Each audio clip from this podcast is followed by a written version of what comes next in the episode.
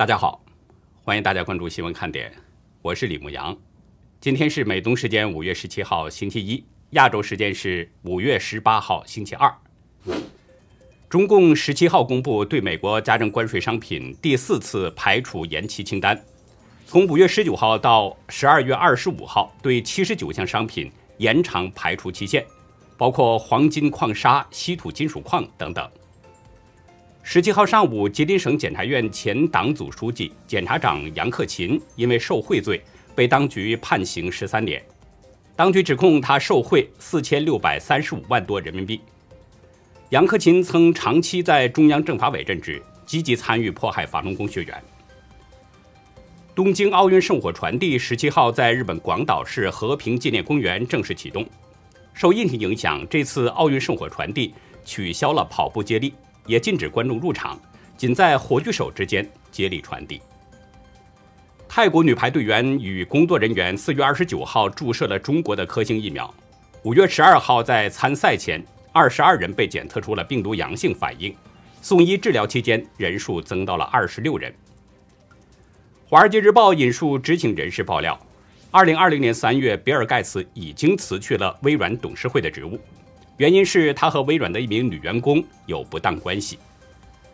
截止到美东时间五月十七号下午三点，全球新增确诊中共病毒人数是五十五万五千六百七十九人，总确诊人数达到了一亿六千四百零五万六千九百人，死亡总数是三百三十九万九千一百二十四人。下面进入今天的话题，巴以冲突仍在继续。中共呢再次提出了两国方案，希望尽快的平息冲突。中共表现出了爱好和平，这是因为背后有两大原因让中共着急了。台湾的疫情正在升温，那接下来的两周时间是极为关键的一个期间。另外，这中国大陆的疫情也在加剧。在咱们的节目开始啊，呃，先做一个小广告哈。之前呢，不断向大家推荐我们的会员网站优乐客。那现在呢，我们的这个优乐客网站推出了全新的版本。因为是新旧网站交替嘛，所以难免啊给大家造成一些不便，所以敬请大家能够谅解。我们的新网站推出呢，将给会员朋友更好的服务和更优惠的方案。您如果在原来的网站上订阅的是单频道会员的月票或者是年票。那么全部要自动扩展权限到 VIP 通票，什么意思呢？就是说啊，即使您在原来的网站呢单独订阅了，或者是大宇，或者是唐昊，或者是牧羊的会员网站，那么在更换到新网站之后，将赠送给您 VIP 通票，您可以同时看到大宇、唐昊和新闻看点的会员节目。对于原来购买通票的会员朋友呢，我们将在保留通票月票的基础上，在新的网站再赠送给您一个月的订阅，并且呢要全面的改为 VIP 通票方案。如果您是订阅的通票年费的会员朋友，而且呢您在这个原来的网站年费方案还有六个月以上的时间的话，也就是说您是刚刚加入会员不久的时候，我们将多赠送给您半年的 VIP 通票订阅。我们是真心的感谢各位朋友对我们的支持啊，也真心的希望大家能够继续订阅我们的会员网站，替我们呢破除经济封锁，真的是要谢谢大家，也请大家多多的支持我们。以巴冲突在今天已经进入了第八天，哈马斯继续向以色列南部城市发动猛烈的火箭攻击，不过加沙也遭到了以色列的猛烈反击，但是今天早上。就在加沙市发动了八十次的空袭，摧毁了哈马斯的地道系统，并且击杀了一名高级指挥官。以色列军方表示，昨天一整夜，哈马斯向以色列城市毕士巴和阿什克隆大约发射了六十枚火箭弹。虽然哈马斯的攻势比前两天呢是有所减弱，但是仍然遭到了以色列的猛烈还击。从昨天深夜一直到今天破晓。就这么一段时间，以色列的空袭攻击范围更广了，而且时间也是更长了。主要袭击的目标呢，就是加沙以西的沿海道路、安全设施和空地。在几十场空袭当中，破坏了一条电力线路，摧毁了大约十五公里的地道系统，还有九名哈马斯指挥官的住所。更重要的是，击杀了一名巴勒斯坦伊斯兰圣战运动的高级指挥官。以军在今天的凌晨宣布，空袭中击杀了哈马斯高级军官哈毕德。路透社表示，哈毕德是加沙北部的指挥官。哈毕德这个人，他的资历是比较深的，在这个职位呢，已经做了大约十五年。他是多起针对以色列平民恐怖攻击事件的背后主谋。不过呢，哈马斯方面没有立即证实这个消息。以色列军方还声明表示。从发生冲突以来，哈马斯已经向以色列发射了三千一百五十枚火箭弹，以色列正面临着有史以来最密集的火箭弹袭击。不过，以军表示，哈马斯发射的那些火箭弹呢，大约有四百六十枚是乌龙弹。什么叫乌龙弹？就是它发射了以后是落在了加沙地带范围，炸了自己。而进入以色列范围的火箭弹呢，大约有百分之九十。都是被以军铁穹防御系统给成功击落了，而以色列则摧毁了加沙地带的大约是一千一百八十多个目标。巴勒斯坦的官员表示，昨天是遭到了以色列空袭以来伤亡最惨重的一天。中央社报道，加沙地区呢共有四十二名巴勒斯坦人在空袭当中丧命，超过一半是妇孺，其中至少有八名儿童，还有两名医生。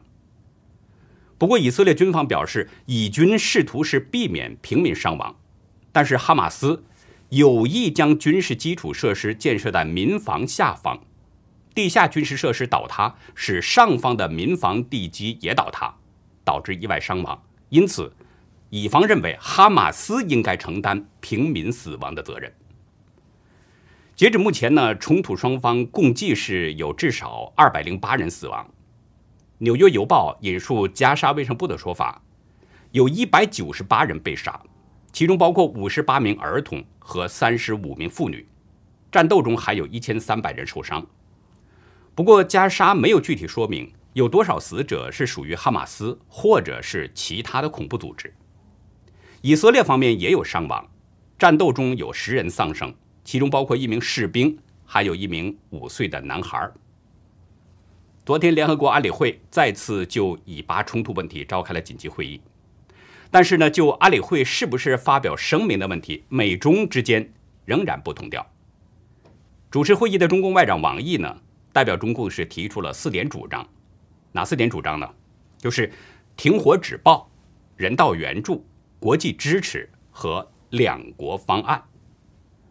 什么是两国方案呢？两国方案是一九七四年啊。联合国提出的一项方案，这项方案主张是将以色列和巴勒斯坦建立为两个政府，一个以色列国和一个巴勒斯坦国，在双方都认可的一个边界上和平共存。但是巴勒斯坦要求呢，按照一九六七年战争之前的那个版图来划定巴勒斯坦的国土。不过以色列是反对这个方案，还有美国和加拿大等国家。也不承认，也给予否决了。对中共提出的这个主张，美国并不赞同。安理会现在就发表声明，驻联合国大使格林菲尔德表示，美国呼吁停止暴力，准备好就各方停火给予支持。但是这个时候，安理会如果发表声明，可能会适得其反。从上周五开始，拜登的特使哈迪阿姆就一直在以色列。和以色列的官员讨论这场危机。BBC 表示，因为美国像以色列和其他的许多国家一样，认为哈马斯是一个恐怖组织，所以阿姆不会与哈马斯方面会晤，而哈马斯的任何消息都只能通过埃及或者卡塔尔进行传话。据当地媒体表示，哈马斯已经提供了某种形式的几天停火，但是以色列一直拒绝。为什么呢？以色列方面是希望在战斗最终结束之前，能够尽可能的重创哈马斯。在昨天的电视讲话中，以色列总理内塔尼亚胡表示，将会继续的全力攻击哈马斯，并且持续一段时间，让加沙的哈马斯政权付出惨重代价。BBC 认为，以巴冲突正在按照人们熟悉的一种模式进行。以色列以毫无疑问的军事优势在打击着巴勒斯坦。为此呢，中共特别提出欢迎巴以双方谈判代表在中国大陆去举行直接谈判。王毅还批评美国阻挠安理会发出一致声音。我们谁都知道，中共就是这个世界上的动乱之源，很多事情背后呢，你都能看到。中共的鬼影，中共就是喜欢在乱中取胜，从中渔利。那他为什么现在却表现出一副热爱和平的样子呢？中国有句话叫“无利不起早”。中共在中东地区是有着重大利益的，所以总体来说，中共的这个表现背后有两大原因。长期以来啊，中共都是支持巴勒斯坦，他是一九八八年十一月。承认巴勒斯坦国的第一批国家之一，在联合国的多次投票当中，中共都赞成巴勒斯坦，包括在二零一二年支持巴勒斯坦获得观察员的地位。我们知道，在中共的宣传中呢，中共把以色列是描绘成了侵略者，把巴勒斯坦说成是反抗侵略。中共不仅为制造恐怖袭击的巴勒斯坦好战分子鸣冤，还把这一切都歪曲成是。以军侵略的结果，中共插手中东事务，原因呢？他是看中了中东那个丰富的石油资源。中东一直是世界上最大的能源输出地，这一点每个人都清楚。而中共就是世界上最大的能源进口国，其中至少一半的石油都是来自中东地区。那现在以巴发生冲突，毫无疑问将会影响到中国的石油进口业务。出于石油进口方面的这个顾虑，中共当然希望以巴尽快的平息冲突，这是第一个原因。第二个原因呢，是以巴冲突影响了中共的一带一路计划。我们知道，北京和以色列呢建立外交关系比较晚，到一九九二年才正式建立外交关系。两方尽管时间不长，但是双方也建立了广泛的经济和军事联系。从二零零零年以来，中国就逐渐的发展成了以色列的第三大贸易伙伴和第二大出口目的地，仅仅是次于美国和欧盟。中国在二零一三年开始实施“一带一路”计划之后，更加扩大了对中东地区的影响。在巴勒斯坦和以色列，中共都投入了大量的资金。北京是试图呢通过“一带一路”计划连接亚洲、中东、非洲和欧洲之间的关系。那现在以巴冲突，两方都因为战火而无法安宁，战乱必将会影响到中共的一带一路计划，可能会使中共在中东的这些投资打水漂，所以北京很着急，希望以巴冲突能够尽快的平息。接下来呢，来关注一下疫情情况。一向被国际社会看作是防疫标杆的台湾，现在疫情正在恶化。中央流行疫情指挥中心数字显示，今天是新增了三百三十五宗中共病毒确诊病例，创下了史上的新高。其中本土病例三百三十三宗，还有两宗是境外输入。在今天发现的本土病例当中，台北市占据了一百五十八例，其中万华区八十九例，其次是新北市有一百四十八例。其余的都是分布在桃园、基隆、彰化和台中等。指挥中心宣布，从十九号零点开始，没有中华民国居留证、非本国籍人士入境及暂停旅客来台湾转机，直到六月十八号。到时候呢，根据疫情情况执行滚动调整。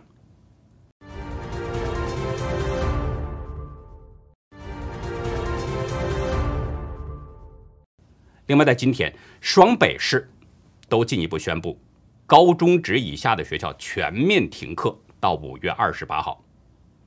台北政府表示，本次宣布停课将影响到二百八十五所国小、二百九十一家幼儿园，还有两千五百九十三个补习班和一百九十九家安亲班，涉及到三十三万名学生。不过，台北政府鼓励远程教学，停课不停学。实际上呢，行政院长苏贞昌在十五号就已经宣布了，双北进入三级警戒，停止室内的五人和室外十人以上的家庭聚会和社交聚会，关闭歌舞厅等休闲娱乐场所等等。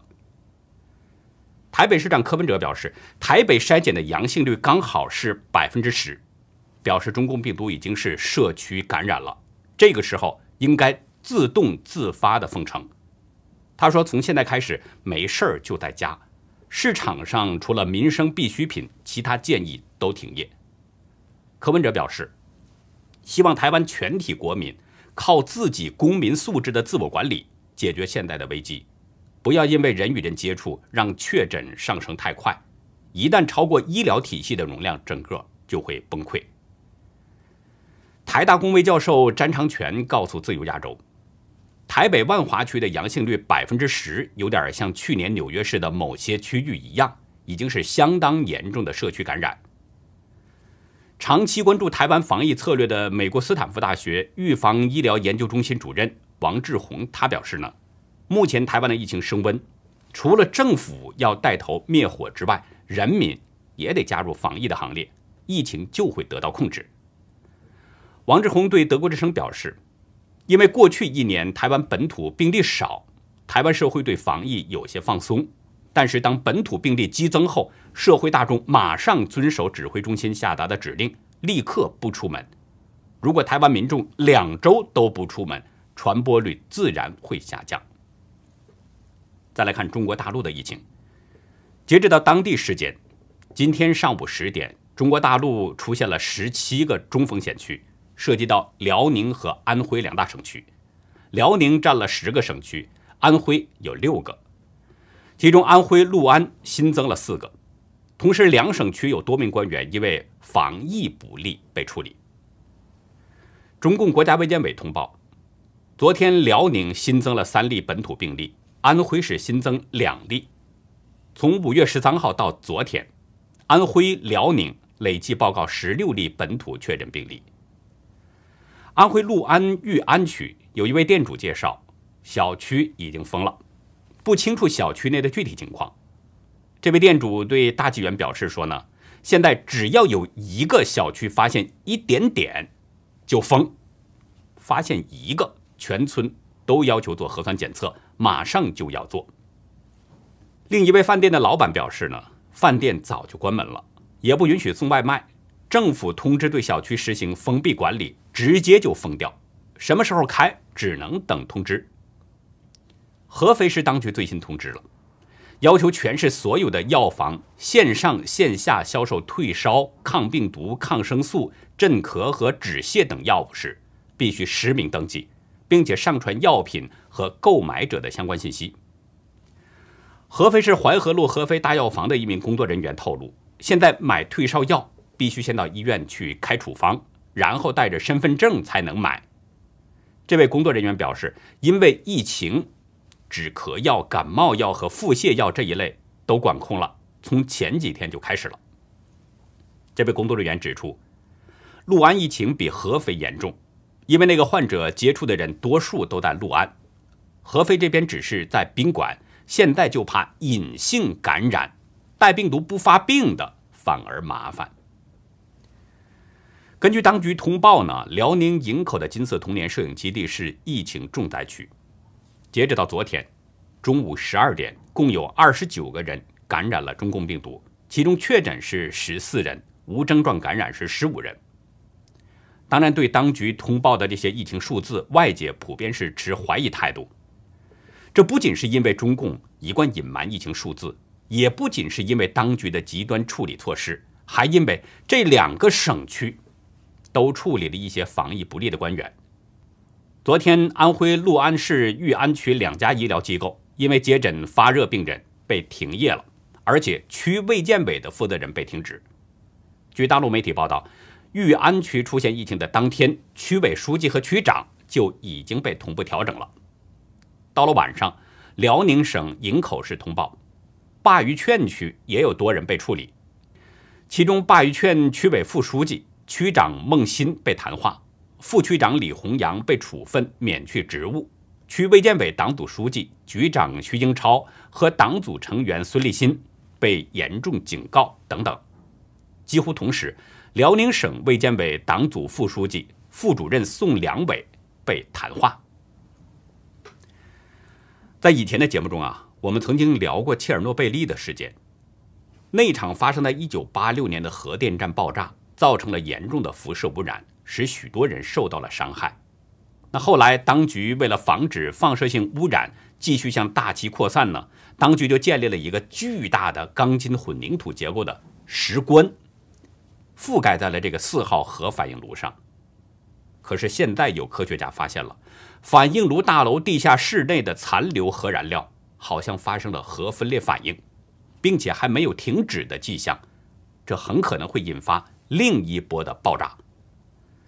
据生命科学报道，监视这个工厂的研究人员呢，在一个地下房间当中发现一项稳定的中子数量在激增。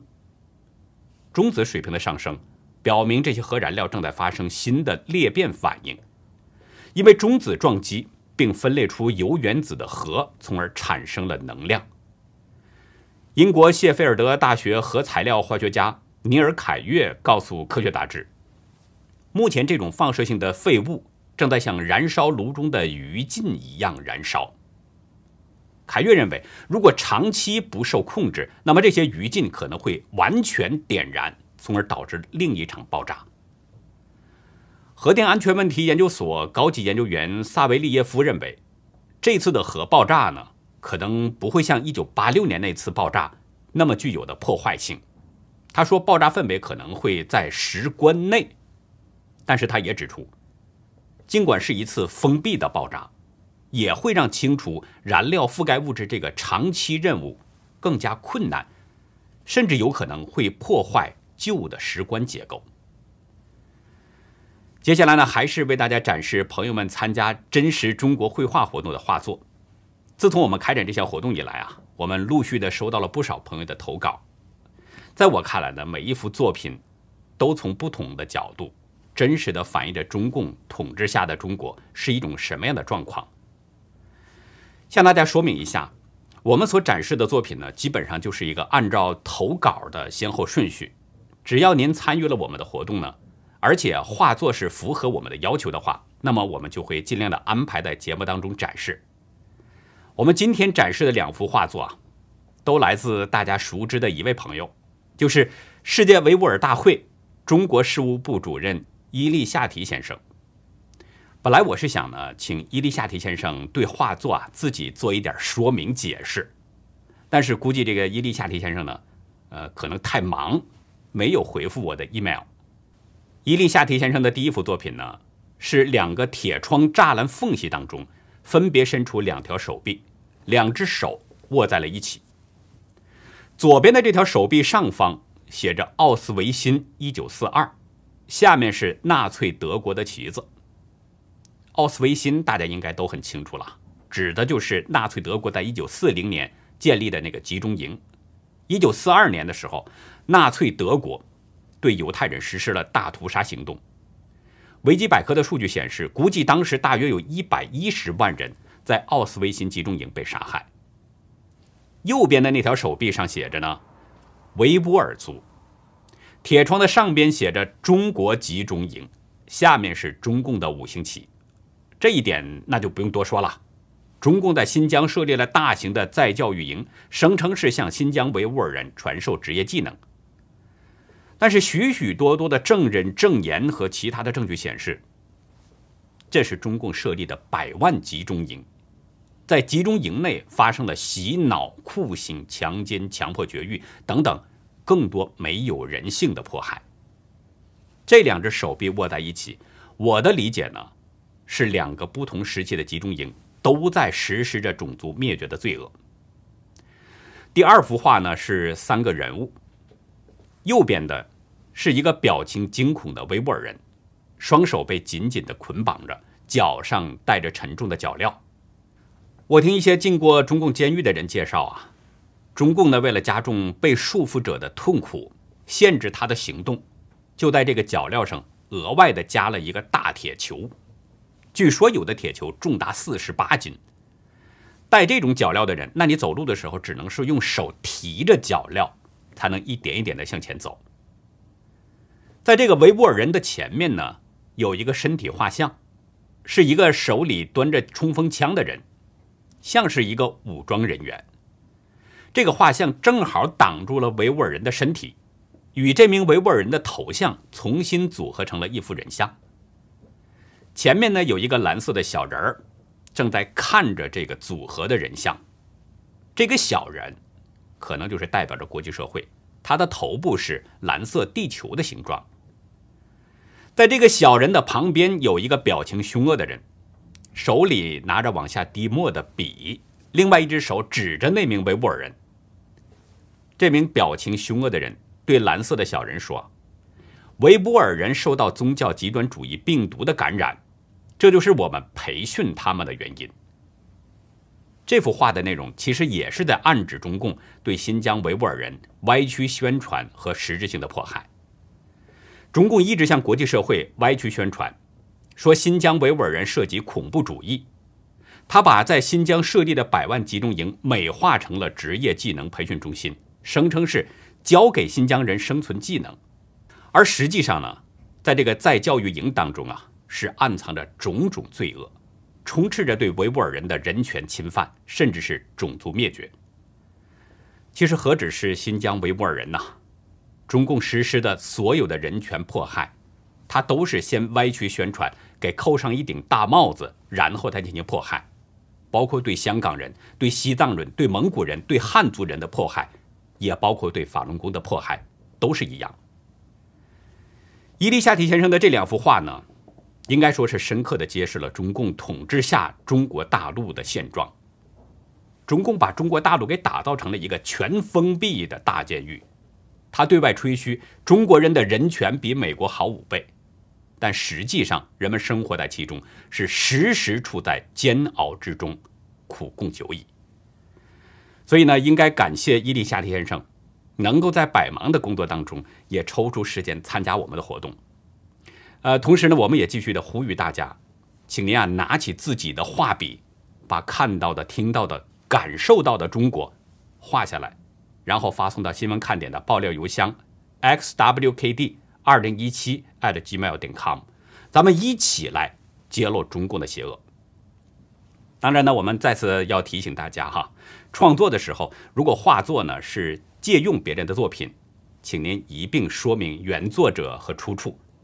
然后呢，在您寄送作品的时候，请一定不要忘记描述一下画作的内容，这样不至于产生歧义。好的，谢谢大家，今天的节目就到这里，感谢您的收看，再会。